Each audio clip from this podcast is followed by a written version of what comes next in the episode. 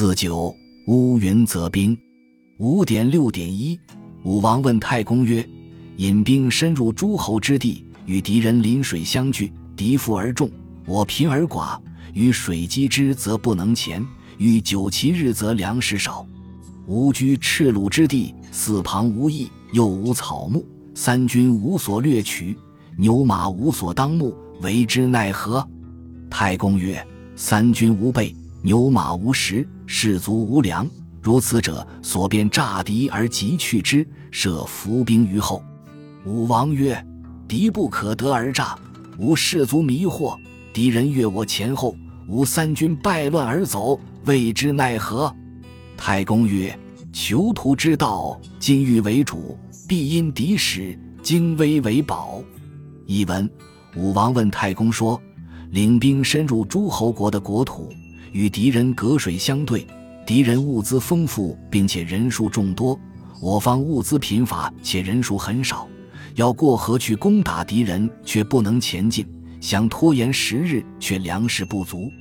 我方驻扎在盐碱地上，周围没有城邑，也没有草木，三军没有地方掠取用度，没有地方喂养放牧牛马，对此该怎么办？太公说：三军没有军备。牛马没有饲料，士兵没有粮食，像这种情况，应寻求简便的办法欺骗敌人，且赶快离开，在后面设置伏兵。武王说：“敌人欺骗不了我方士兵，迷惑敌人渡河超越我军前后，我三军兵败溃乱逃跑，对此该怎么办？”太公说：“寻求出路的办法，主要靠金玉财宝，一定要借助敌军的使者。”事情做得精细隐秘最为重要。五点六点二，武王曰：“敌人知我伏兵，大军不肯己，别将分队以鱼于水，吾三军大恐，谓之奈何？”太公曰：“如此者，分为冲臣、变兵所处。须其必出，发我伏兵，急击其后，强弩两旁，射其左右，车骑分为乌云之臣。”备其前后，三军急战。敌人见我战河，其大军必急水而来，发我伏兵，急击其后，车骑冲其左右。敌人虽众，其将可走。凡用兵之大要，当敌临战，必至冲臣、变兵所处，然后以车骑分为乌云之臣，此用兵之奇也。所谓乌云者，乌散而云合。变化无穷者也。武王曰：“善哉！”译文：武王说，敌人知道我方有伏兵，大部队不肯过河，另外率分队渡过河，我三军大为恐慌。对此该怎么办？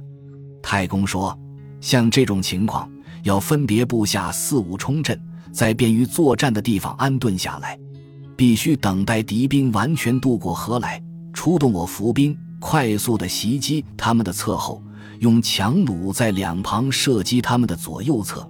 战车骑兵分布为乌云之阵，前后戒备。三军快速作战，敌人见我方交锋，他们的大部队必定渡河过来，出动我伏兵，快速的袭击他们的侧后。战车骑兵冲击他们的左右侧。敌人人数虽多，他们的主将也可能败逃。凡用兵的关键是，面对敌人临战之时，一定要布置四五冲阵，在便于作战的地方安顿下来，然后用战车骑兵分布为乌云之阵，这是在用兵上出奇制胜的方法。所谓乌云，就是乌散云和、变化无穷的意思。武王说：“好极了。”偏义，本篇讲述与敌军隔河而对。在不利条件、不利环境下，如何考虑转移，用伏兵和布阵击败渡河来追击之敌的办法？